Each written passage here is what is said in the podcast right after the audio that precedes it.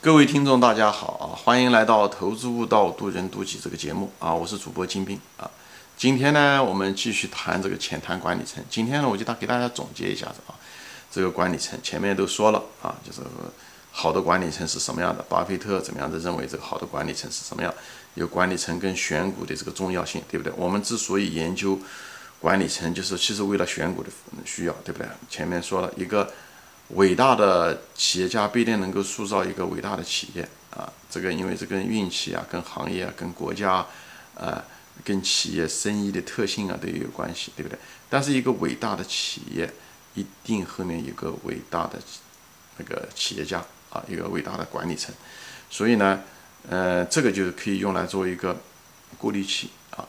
你只要发现一个企业它的管理层不怎么样，那你基本上可以把这个企业给放弃掉啊，基本上放弃掉。但是管理层厉害，不代表是说它一定是一个伟大的企业。前面说过了，所以呢，这是一个必要条件，好吧？所以是给大家一个在选股中的时候啊，一个过滤器。我前面说过，在投资中最重要的是，最重要的一件事情是选股。你只有选对了股票，你才能说哦，价格便宜的时候，安全边际可以买入，以后才能长期持有，对不对？或者耐心的持有吧，对不对？所以你如果是选错了股票，那不存在耐心持有。所以这整个逻辑链是这样子的。那么选股中一个很重要的一个方面啊，选股你对吧？你有前面讲过，也可以用多角度独立思考、多角度的子系统，对不对？有的时候可以通过财务分析来分析一家企业，有的时候通过一些定性的行业啊、产业链啊，对不对？或者是企业的护城河来找到这个好的企业，对不对？还有一个，比方说是从这个管理层。也可以找到这个，所以如果这几个子系统，哎，都会财务分析也好，定性行业产业链分析，也说这个好的企业，以后又是个好的管理层，那么这样子你找到这个选到股的这个成功的概率就变得很大，好吧？那么这一系列节目呢，我就谈的是浅谈管理层，就是实际上就是给你从管理层这个子系统来怎么样的选股，给你就是。就像看东西一样的，你多长几个眼，对吧？两个眼睛才能定位一个物体，对不对？如果三只眼、四只眼的话，那你可靠性和概率提高程度就高很多。有兴趣的你可以看一下，我专门有一集关于独立子系统的判断在投资中的运用。那么管理层其实是一件很难的一件事情，就是因为它不同的行业对管理层的需求也不一样。我前面说过了。啊，新兴的行业可能对决策管理层的决策能力要很强，也对行业啊、对企业的这个变化、对消费的变化、对技术的变化，所以对这管理层对这个呃对管理层这方面的要求、决策能力要求特别特别高。而传统行业呢，可能决策不需要那么多，因为传统行业它变化不是那么快、那么大。但是这时候的时候，你是管理层的这个管理能力可能很重要，比方说说对这个成本的控制啊。对不对？对员工的管理啊等等这方面可能要求的挺高的，对不对？就包括一个同样的一个企业吧，对不对？那么同样一个企业，它的生命周期不一样，它很可能对管理层的要求可能也不一样。比方微软当年初期的时候，对不对？就是它的创始人 Bill Gates，对不对？比尔盖茨，他可能他这个人的这个找他的决策能力很强，所以他把嗯就把这个微软就就带起来了，就是把它变成一个伟大的一个企业，对不对？但他后期的时候。其实他的那个第二任的那个 CEO Steve Ballmer，哎，因为公司大了嘛，所以说对管理的要求就很高。这时候他这方面就优势就显示出来了，对吧？包括苹果也是一样，苹果当年初期起来的时候，那么像 Steve Jobs 啊这种乔布斯这样的人，哎，他的一种创新能力很强，对不对？哎，呃，他这样的人他就很适合把一个公司搞起来。但是后期的时候，随着企业的已经扩大，公司变得很大的时候，产品，对不对？各个方面的时候要求的很多的时候，都是可能对管理能力很强，要求就很高。所以那时候这个现在的 Tim Cook 就一个很好的，他也是一个很好的一个管理层，非常好的一个企业家。但是无论是 Bill Gates 和 Steve Ballmer，他们都是在 Microsoft 待了很多年的啊。呃，苹果也是一样，Steve Jobs 和 Tim Cook 都在公司待了很多年。所以这个就是一个伟大的企业，有个长期的一个管理层非常非常重要，好吧？但是即使是同一个行业，对不对？同一个嗯行业，但是管理层其实呃呃也不是像你那样真人买履一样的，就是按图索骥就能找，就是就是这样子的啊，模子照葫芦画瓢就行，不是这么教条啊。大家咱们中国人特别容易教条，在这方面我们一定要避开这种教条性。你像那个同样的行业，我前面说过的，对不对？嗯，电商的那个马云跟这个马化腾，对不对？嗯，那么马化腾这互联网行业，他们俩是完全不一样的性格。马马化腾就很低调、很专注，那马云就是相对来讲高调很多，但是他也很专注，他是以顾客为中心来提供各种各样的产品和服务，好吧？所以企业因为行业的不同，企业的不同，每一个管理层的伟大的企业家的这个性格不同，所以这个东西很难用一个嗯。具体的一个东西讲，我前面虽然讲了这么多责任心也好，不要利润过上也等等这些东西，低调也好，还有什么纠错能力比较强也好，等等啊，呃，做一些有争议性的决定也好，这些东西虽然是一些管理层的，都是他们一个常见的一些特点，但是不不是说唯一的，不是说每个管理层都要有这个优秀的管理层都要有这方面的那个优点啊，你不要真人买履啊，就是不要。教条的就是拿这个东西套就行了啊，因为企业是活的，行业是活的，人也是活的，但是它那个精髓呢都在那个地方。你要有兴趣，你可以把我前面的这几个节目看一下，我为什么要这样分析，后面的逻辑是什么？我跟我的所有的节目都是一样的。我的结论并不重要，大家不要偷懒，只记住结论，而忘掉了当时的语境和逻辑。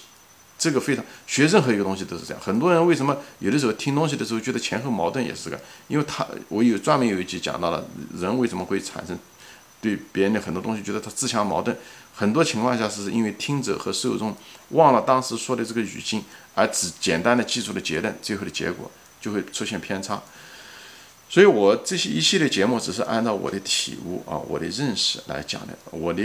经验也是有限的啊！大家如果想在这方面如果要有更高的提高的话，一个最好的一个捷径是什么呢？最好的一个方法是什么？你就多看一些商业史，这样的话，你对这个行业企业的历史背景、政治背景和社会背景啊文化背景很有帮帮助。因为很多企业能够起来跟运气也有关系，运气就是时运，所以呢，你看商业史对这方面很有帮助。但是呢，同时呢，你也看大量的企业史啊，呃，企业史这些东西都有关于这个。优秀的管理层，他在当时怎么样做决定？当时的商业环境是什么样子？他当时为什么要这样做决定？他的人品怎么样？等等各方面，行为方式也好，思维方式也好，哎，价值观也好，都在那个。所以你看，你如果看大量的企业史，这会给你产生一些感觉，就像看电影一样。你看多了以后，你就会有感觉，哎，就像背唐诗一样，背了以后你自己也会哎能够吟诵几句是一样的。这时候是最好的一种方法，好吧？所以，但是总的来说啊，一个企业家就跟我们社会中别的东西是一样的。首先，一个好的企业家一定是一个好人。好人的概念，我认为啊，就是首先要诚实，对不对？你要不诚实，那么，那么你这个管理层怎么敢相信呢？他的财务报表你就是分析就无从谈起了。他讲的东西那些数字你无法相信啊。所以呢，一个管理层一定是一个诚实的一个管理层，对吧？还有呢，一个好人呢，他有责任心。他既然扮演那个角色，就像在家里面扮演丈夫的角色一样的，他要有一个责任心。但管理层也是这样，他管理层他在企业中就要扮演一个很好的一个他企业家的角色。哦，在这地方我说一下啊，一个人一个管理层这个 CEO，他的个人生活上面的这些东西，跟他在企业中扮演的角，他们之间没有必然的联系。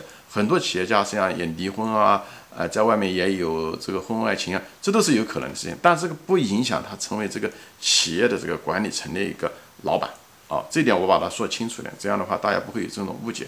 至于为什么，我可能要花另外一个节目说一下。我走这地方说的说，这个企业家他是有责任心的，他想把这个产业搞好，他是想把这个企业办大啊，他有这个责任心，他不是只是为了图这个钱。大多数企业家是没有责任心的啊，他们。股市一上市了以后，他很多人只是为了挣钱办企业。当初的绝一百百分之百的人办企业都是为了挣钱啊！但是，一旦上市了以后，为什么有的人最后选择还继续待在这个公司能待几十年？他这时候就跟钱没关系了，他就想把这件事情做成，把这个企业办好，或者把这个行业做好。他有这个责任心。我讲的是企业家的责任心和事业心，讲的是这个。还有一个，他就是有一种利他心，就利他心，他就想把这个顾客搞好，他就想把这个员工。哎，带着一帮员工，好好的，呃，共同的实现某一种价值和一种理想，哈，他就是说白了，就他已经钱对他来讲不重要了，嗯，但很多人脱离不了这个，就像投资市场中一样，很大多数人到投资上来只是为了钱，不是为了别的，所以往往这种人也挣不了钱，就在这。这个人生是挺有意思的，我想投资悟道讲的就是这个东西，就是股市啊，跟人生很多相似。你如果把钱真的看得很重的时候。每个人到股市来都是为了钱，无疑的一件事情。但是当你得到钱的时候，你还能得到别的东西吗？这样，你反而超越了钱的时候，你反而能挣到钱。企业家，伟大的企业家也是一样的。最后他超越了这钱的时候，他反而把企业做大了，就他反而变得超级富有，跟这个也有关系。而大多数人跟的只是企业上市了，成为百万富翁，也就离开了啊。给大家说一下，那么另外就是一些低调啊、专注啊，对不对？这些东西，因为专注也好，低调也好，这些东西有责任心也好啊，这些东西都会还到企业的这个文化中。即使他离开了，这企业可能还会成为这个伟大的企业，还挺久的。当然了，管理层就是他那个对企业的管理也很重要，他不仅仅是靠这些情怀这些东西来说事情，所以他往往。呃，是个很勤快的人，而且管理制度啊、激发机制啊都是非常好的。但是这种企业文化是那种啊，就是管理制度嗯之外的东西。管理制度它只能是死的，它只能写在纸上面。以后呢，大家去执行，执行力来执行，来来，对不对？奖赏分明，对不对？但是有些东西是嗯留下的具体的事情的时候，很多情况是制度管不到的。这时候企业文化就显得非常非常重要。对不对？每个人也有责任心啊，对不对？顾客至上啊，对不对？这时候你就会，该就是有些是东东西的时候，你觉得不是你分内的事情，你也就会做，这就是企业文化的好处。大家之间能够真正的、真心的合作啊，而不是只是计较利益啊，这都是企业文化带来的，好吧？所以说这些东西就是说的诸多的这管理层的各个方面的好点、优点，大家就是不要教条。我说过，很多东西得得有特例啊，很多没有什么东西是绝对的，天底下就像物理。嗯，概念一样，天底下没有东西都是绝对的。我只是提供了一些我的感悟，给大家一个大概率事件，说你如果这些人有这方面的品德，有这方面的迹象，那么他是好的企业家的可能性就变得很大。那么一个企业如果有好的企业家，那么你选到这个企业是个优质公司的可能性也就变大。那么你投资的可能就成功的可能性变大。所以人生也是个概率啊。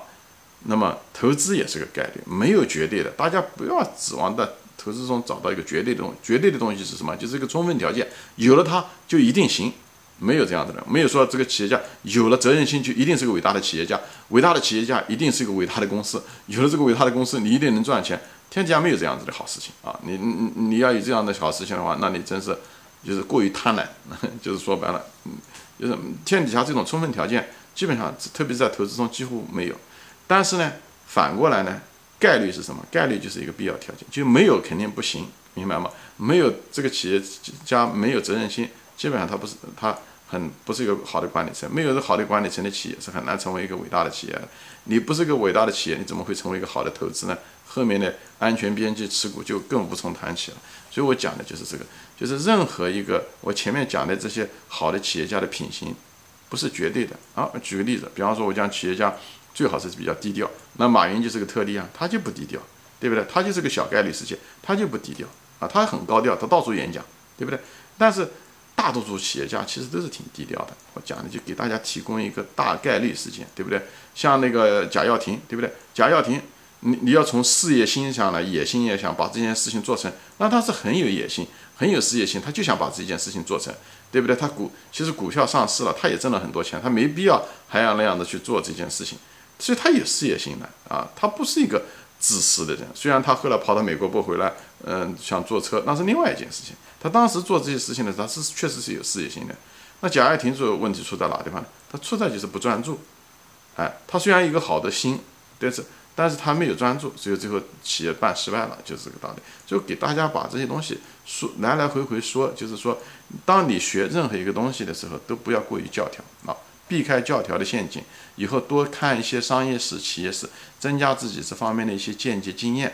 这样子的话，你就不会老是开始的时候只能模仿照葫芦画瓢，对不对？慢慢看多了之后，千人千面，每一个企业，啊，成功的企业都有不同的脸面，但是他们之间的一些东西、精髓的东西，还是很多东西是相同的。所以你在看的过程中，你把它内化。这样子的话，一旦一个新的一个企业出现的时候，一个完全一个对不对？从来没有名的一个企业家出现的时候，你看到他的时候，你就会有感觉，就像你跟人打交道、打打交道多了一样的。最后的时候，那个人那个陌生人出现的时候，你就会有感觉对那个人。发现管理层也是一样的，但是首先第一点，你自己首先要是个好人，你首先是个诚实的人，你就会鉴别一个诚实的人。你自己要是一个有责任心的人，或者是有事业心的人，你才会有。否则的话，你会觉得，呃，那些都是装模作样，那些企业家只是装出来对员工好，怎么样，就是为了利润，那就说明你的角度就不行。你就是说，所以你英文就是就是说，你要是需要知道一个好人，你自己要得知道，你自己要首先成为好人，你才能鉴别一个好人。我讲的就是这个意思。所以投资悟道。就是这个道理，就是我们首先要把自己变成好人。如果我们不是不够好，我们尽量的把自己变得好，变得更诚实，变变得更有责任心，变得更有利他性。不仅仅是为了自己来挣钱，挣钱也很重要，在股市中，对不对？但不仅仅是为了挣钱。这样的话，你有那种心境，所以那时候的时候，人家出现，你能理解那好的企业家他为什么那么想？如果一个天天钻到钱眼里面的人，他是很难理解一个伟大的企业家的。你是很难理解马云的，你也很难理解马化腾。哎，已经赚了那么多钱，怎么还待在那个地方，对不对？你就很难理解。西西，呃，他难道真的像你讲的？他想成为世界首富吗？不是的，好吧。行，今天就说到这里啊，谢谢大家收看，我们下次再见，欢迎转发。